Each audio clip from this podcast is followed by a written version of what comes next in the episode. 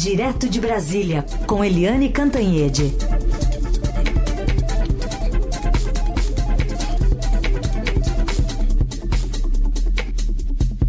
Oi, Eliane, bom dia. Bom dia, Raicem. Bom dia, ouvintes. Vamos começar falando então do coronavírus. Aqui no Brasil são nove casos suspeitos em seis estados e agora a, aumentou o alerta, né? Emergência global, Eliane. Pois é, é emergência global não é uma coisa é, trivial. Desculpe aí a, a, a, rima, foi uma rima sem querer, mas é, não é trivial e já aconteceu é, pelo menos cinco vezes. É a quinta vez que acontece no mundo, ou seja, é raro você ter uma emergência global. Mas por quê? Por que é, essa emergência global? Porque você já tem mais de 200 mortos, ontem à noite já eram 213 mortos na China pelo coronavírus e já tem 19 países contaminados. E isso significa o seguinte: que a gente está numa situação de altíssimo risco no mundo e aqui no Brasil porque vírus ele tem aquele momento do pico, né? Ele vai, vai, vai, vai até chegar ao pico e depois começa a diminuir. Só que ninguém sabe quando é esse pico e o que, que significa esse pico quanta gente contaminada, quantas mortes até chegar a esse pico. Então é um momento de grande tensão no mundo e aqui no Brasil. O Brasil, a gente fala, tem falado aqui na Rádio Eldorado, é um país continental, é um país que tem uma comunidade chinesa muito forte, tem muita gente viajando para o exterior, você não consegue pisar em lugar nenhum do planeta que não tenha brasileiro e muitos chineses também vindo ao Brasil, muita gente fazendo comércio, investimentos, etc. Então, o fluxo de passageiros para lá e para cá é muito grande. É, a expectativa é de que, em algum momento, o vírus chegue ao Brasil. Até agora, continuam nove suspeitas em seis estados, nenhuma delas ainda confirmada, ou seja, o Brasil até este momento não tem nenhuma confirmação. Agora, a apreensão, não apenas dentro do Brasil, mas também na América do Sul. Ontem, Heisen, eu estava conversando com embaixadores da nossa região e há uma preocupação porque a entrada de eh, cidadãos e de viajantes que vêm da Ásia para a América do Sul tem duas pontas de entrada, portas de entrada. O Brasil, via Galeão e, e, um, e o aeroporto de, de, de Campinas, não. Como é que é o nome do aeroporto? O de Cumbica, Cumbica. aqui em São Paulo. Cumbica. É, tem é, Galeão e Cumbica aqui no Brasil e também é, Santiago, no Chile. Então você tem duas portas de entrada. Se o vírus chegar ao Brasil, é muito provável que daqui ele se expanda também para outros países da nossa região. Então há apreensão né? O Brasil está tomando todas as medidas possíveis, que é ficar identificando quem tem a suspeita,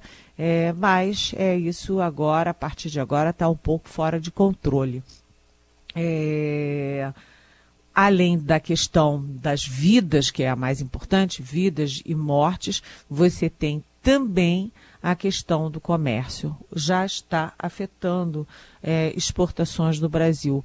E quando a gente sabe que a China, que é o nosso maior parceiro é, comercial, aliás, não só do Brasil, mas também de toda a região aqui da América do Sul, é, e aí a China tem um problema como esses, em cidades que são altamente industrializadas, com muitos interesses externos, você sabe que isso vai ter um efeito também na economia dos países, nas exportações, enfim, é, no fluxo de comércio. Então, um momento é, de grande preocupação é, mundial na área da saúde, na área da economia, na área comercial. Agora, lembrando que ah, há pedidos, por exemplo, dos Estados Unidos para que seus cidadãos não viajem para a Ásia, mas as viagens e o fluxo comercial não estão proibidos. Ou seja, essa emergência global não é, significa é, impedimento, bloqueio de viagens internacionais. Elas ainda estão permitidas, inclusive aqui no Brasil. Os voos para a China, ontem mesmo chegou o voo da China, chegou e saiu voo é, para a China. Então, atenção, cuidado, é, mas também não adianta pânico.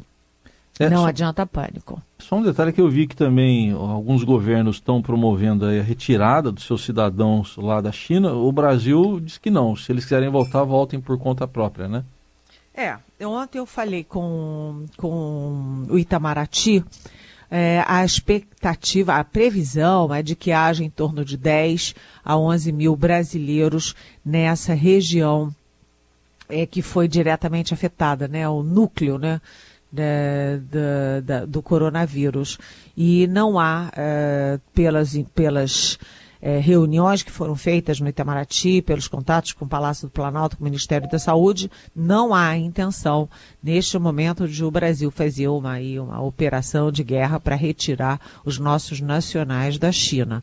Mas, obviamente, quem puder, quiser sair, está liberado para voltar. Não há impedimento uhum. para eles virem. Mas o Brasil, como Estado, como governo, não vai tomar essa iniciativa. Outros países já tomaram, próprios dos Estados Unidos, países da Europa, muitos países já fizeram isso. Mas o Brasil, por enquanto, não tem essa decisão. Muito bem. Eliane, outro assunto, vamos voltar para a nossa política interna aqui. Tem dois ministros aí sendo fritados? Pois é, né? É, um deles está sendo fritado dentro do próprio governo, que é o ministro Nix Lorenzoni, chefe da Casa Civil, o chefe de uma Casa Civil que agora só tem mesa, cadeira e telefone, porque não tem mais nada, né? A Casa Civil perdeu todas as suas funções.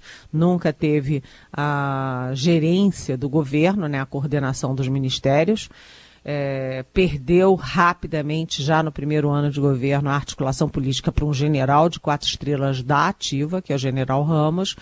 Não tem mais também a função, uma função histórica da Casa Civil, que é cuidar de todo, é, todo, toda a gestão jurídica do governo né, o monitoramento jurídico do governo, também não tem, e perdeu ontem o PPI, que era o prêmio de consolação.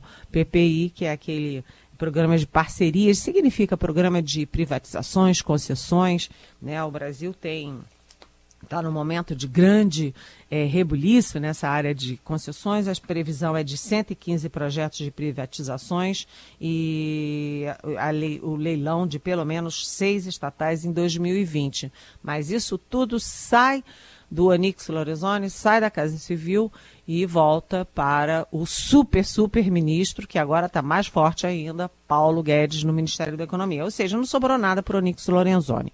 Então, esse está sendo fritado dentro do governo. O outro está sendo fritado de fora para dentro, que é o ministro Abraham Weintraub, da Educação. Uh, a gente teve aí dois dias seguidos do presidente da Câmara, Rodrigo Maia, é, dando uma estocada no Weintraub. Eu não me lembro se ele falou que é uma desgraça, se é uma tragédia, mas enfim, ele disse que é, a gestão do Weintraub na educação boa é que não é, né? É, ele e... falou que ele atrapalha o Brasil ontem. A... Ontem falou que atrapalha o Brasil. Atrapalha o Brasil e ele foi muito direto, muito objetivo. É, e enquanto isso, você está tendo o secretário de Educação Superior do MEC, que é o Arnaldo Lima, pediu demissão, volta para o Ministério da Economia, ele é originário do Ministério da Economia. Ou seja, a coisa não está boa lá dentro. O Weintraub faz essas confusões todas, Enem, SISU, é, escreve tudo errado, impressionante com C, que é uma marca, um carimbo que ele vai levar para sempre.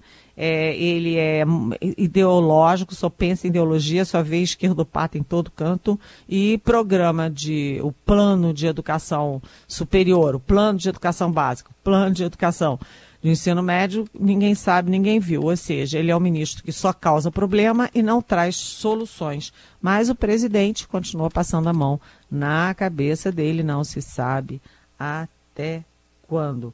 É, então, dois ministros aí na mira, um dentro do próprio governo e o outro uh, de fora do governo. E vamos ver o que, que o presidente da República vai decidir. Muito bem. Deixa eu dar uma informação aqui importante que saiu sobre a taxa de desemprego, né? Acabou de sair aqui, divulgada pelo IBGE, e uma queda aí, está uh, em 11% agora a taxa de desemprego, ficou em dezembro em 11%, mas atingindo ainda 11 milhões e 600 mil brasileiros. Os dados acabaram de ser divulgados pelo IBGE lá no Rio de Janeiro, foi a terceira queda seguida desse indicador.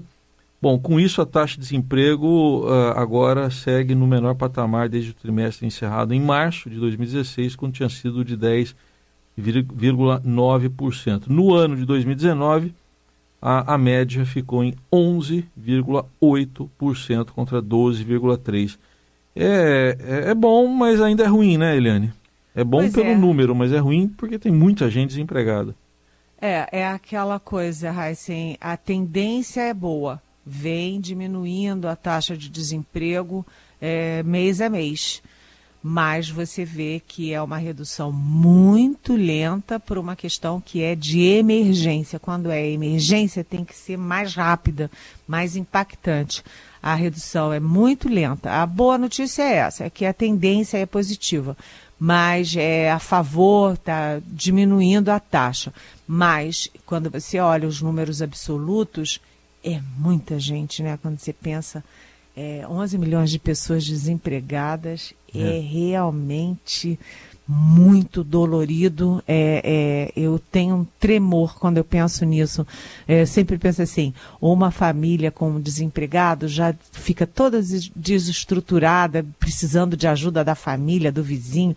É muito triste. Aí você tem 10 famílias, mil famílias, um milhão de famílias, e aí você tem 11 milhões, é muito sofrido, Heisen.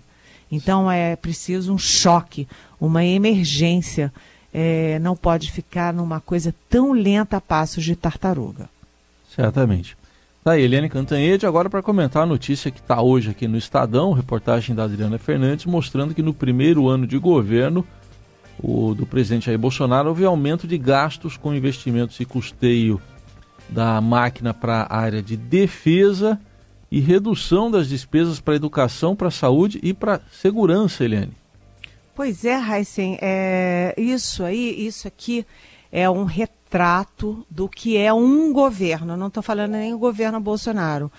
A gente olha esses números e vê a personalidade, a alma de um governo por esses números. Por quê? Porque você tem os gastos obrigatórios que o governo não pode mexer, por exemplo, salários de funcionários, por exemplo, é, pagamento da Previdência Social, os benefícios da Previdência Social, isso o governo não pode mexer. E você tem os gastos discricionários, que são aqueles gastos que mostram as prioridades do governo. O governo é que decide quem vai ter mais, quem vai ter menos. Por exemplo, é, investimentos, como você disse, e os despesas, enfim, para para o andamento da máquina pública. E aí, como é o governo Bolsonaro, que isso mostra o primeiro ano, 2019, em relação a 2018? Pois é, o governo Bolsonaro aumentou em 22,1% os gastos com defesa, com Forças Armadas, portanto, Exército, Marinha, Aeronáutica, e isso corresponde a números absolutos em 4,2 bilhões de reais de 2018 para 2019. Isso foi o aumento 4,2 bilhões, 22,1% a mais, ou seja, quarto, quase um quarto a mais para a área de defesa. Enquanto isso, o que, que aconteceu com a educação? Menos 16%.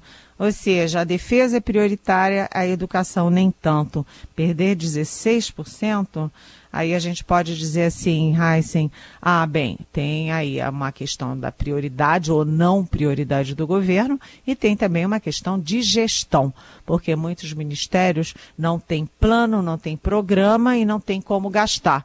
Então, acabam não recebendo o dinheiro que poderiam receber eh, da, da área econômica. Mas o fato é que, juntando as duas coisas, você tem uma queda de 16%. Saúde, que é prioritária em todas as pesquisas, vem aí a eleição municipal, se a gente vai fazer pesquisa.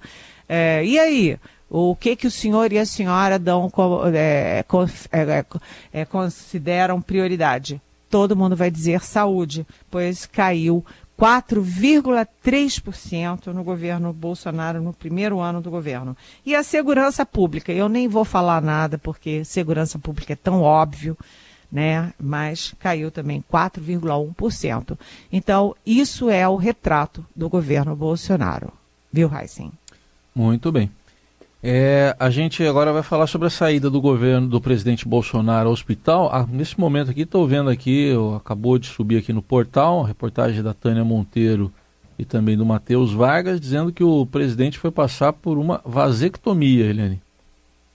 Hum, olha, é, eu achei interessante, Heisen, porque hum, ontem eu estava ao vivo na Globo News, na, no Globo News em pauta, e apareceu a imagem do presidente dando uma entrevista em Minas Gerais, depois de sobrevoar aquelas áreas atingidas por essa tragédia toda desse início de 2020, e eu comentei, puxa vida, o presidente está muito abatido, ele estava anunciando 900 é, milhões para ajudar ali a, a essa emergência em Minas e eu comentei, puxa, o presidente está muito abatido, está com o olhar baixo, está com, a, é, tá com aspecto abatido e até a voz dele está assim, fraca. Ele tinha tido problemas graves de política ontem, com aquela história toda de demite, depois readmite, depois demite de novo. Estava é, vendo uma tragédia, eu atribuía isso. E deu, logo depois veio a notícia de que ele tinha ido para o hospital. É, a transparência nessas horas é muito importante para evitar é, tititi para evitar boataria. Mas ontem o Palácio não deu nenhuma informação sobre a ida do presidente ao Hospital das Forças Armadas. Ficou todo mundo com a pulga atrás do orelha. O que, que aconteceu com o presidente da República? Então, nessas horas, a comunicação é importante. Você avisa, olha, o presidente vai ao hospital, o presidente vai ter tal cirurgia, ou tal procedimento, ou tal exame, e pronto, acabou. Isso as pessoas comentam cinco minutos e acabou. Agora, se você não explica, aquilo fica sexta, sábado, domingo e vira uma grande, uma grande boataria. Então agora o, a Tânia Monteiro e o Matheus Vargas nos informam que é uma vasectomia. Pronto, o presidente tem o direito de decidir a vida dele e, enfim, foi explicado, está explicado, acabou essa história. Muito bem, agora então a explicação veio. Vamos aqui perguntas de ouvintes. Você estava falando aí, essa semana a gente falou muito do Ministério da Educação. Tem um ouvinte nosso que falou do SISU e me chamou atenção, eu ouvi mais cedo o depoimento dele. Ele, ele é um deficiente e ele faz uma colocação importante aqui. Vamos ouvir. É, bom dia, Eliane. Agora com essa questão do SISU, é, dá a impressão que o governo federal não, não gosta muito de cotas para deficiente também. Vale lembrar a questão das vagas de deficiente no mercado de trabalho. Também houve uma. quiseram uma mudança nesse sentido né, ano passado, fazendo um fundo em vez de ter as cotas ali.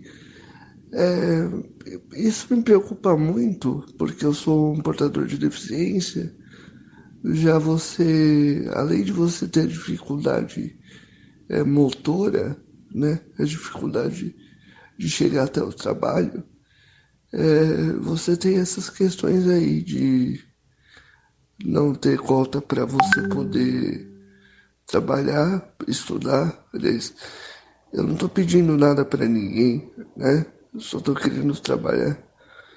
Inclusive, eu também me formei em jornalismo, né, Irene? E o presidente mandou a gente trabalhar no IBAMA, quer dizer, porque somos extinção. Enfim, é o que você acha? Seu ouvinte Gabriel aí, fiel de todas as manhãs aqui de São Caetano. Obrigado. Oi, Gabriel, muito obrigada, é muito bem-vindo aqui às nossas manhãs é, na Rádio Eldorado. Gabriel, é, eu não sei te dizer se há um preconceito ou se há alguma atitude é, predeterminada contra os nossos deficientes. Eu posso te dizer o seguinte, que, se houver, é inadmissível. E a sociedade brasileira, o legislativo, o judiciário certamente ficarão atentos, porque isso nem é justo, nem é legal.